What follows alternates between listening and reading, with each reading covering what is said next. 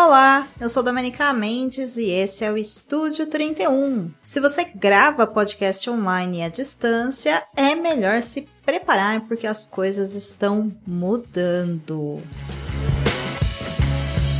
Gravar podcast em estúdio profissional é para poucos. A maior parte dos podcasters gravam remotamente, sejam seus programas solo ou com participação de outras pessoas. Isso não é novidade alguma no mundo do podcast. Há mais de 10 ou 15 anos, nós usávamos o Skype como ferramenta para fazer a conversa e outros programas para capturar as vozes, às vezes até com extensões que pareciam verdadeiras gambiarras. Mas que davam conta do serviço. Aí vieram outras ferramentas de videoconferência como o Google Meet, o Jitsi, o StreamYard, o Discord, por aí vai. E no meio dessas ferramentas vieram também as ferramentas voltadas para gravação de podcast, onde, ao menos na teoria, a qualidade do áudio seria priorizada. Exemplos dessas ferramentas são o Zencaster e o Squadcast, que nada mais são do que estúdios de gravação de podcast online. Com a chegada do boom de gravações de podcasts com vídeos, o tal do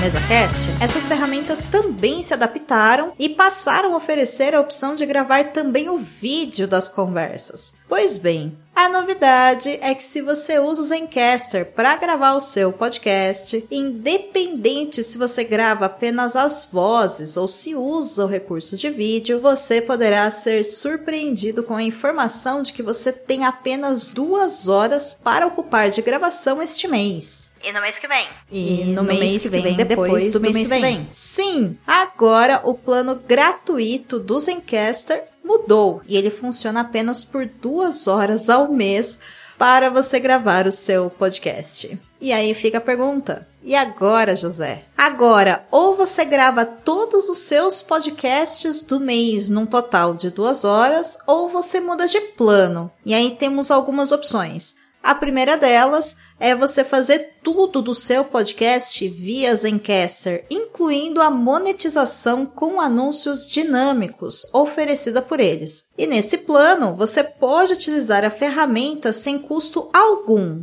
Ou a segunda opção é você passar a pagar a ferramenta por um valor mínimo de 18 dólares mensais no plano anual, onde você pode gravar por tempo ilimitado. O mesmo acontece com o StreamYard, o queridinho de quem faz transmissões ao vivo para o YouTube. Agora a ferramenta também só permite o uso por duas horas ao mês. Ou você entra no plano pago, de no mínimo 20 dólares ao mês no plano anual. Mas o StreamYard tem uma novidade. Agora ele permite que você grave o vídeo remotamente e os áudios locais de todos os participantes, garantindo assim os seus arquivos no formato .wav e separados por faixas. Já o Squadcast nunca foi de graça mesmo. Porém, se você quiser experimentar, o Estúdio Bicho de Goiaba é o representante oficial do Squadcast aqui no Brasil e oferece a possibilidade de você testar a ferramenta gratuitamente por dois meses. É só acessar o site deles e solicitar o seu cupom de desconto. Depois, os planos passam a ser a partir de 20 dólares por mês, a depender de quantas pessoas você precisará no estúdio e outras necessidades do tipo. Lembrando que esse episódio está sendo gravado no mês de março de 2023, então dependendo de quando você está me ouvindo, pode ser que tudo isso que eu falei aqui esteja desatualizado.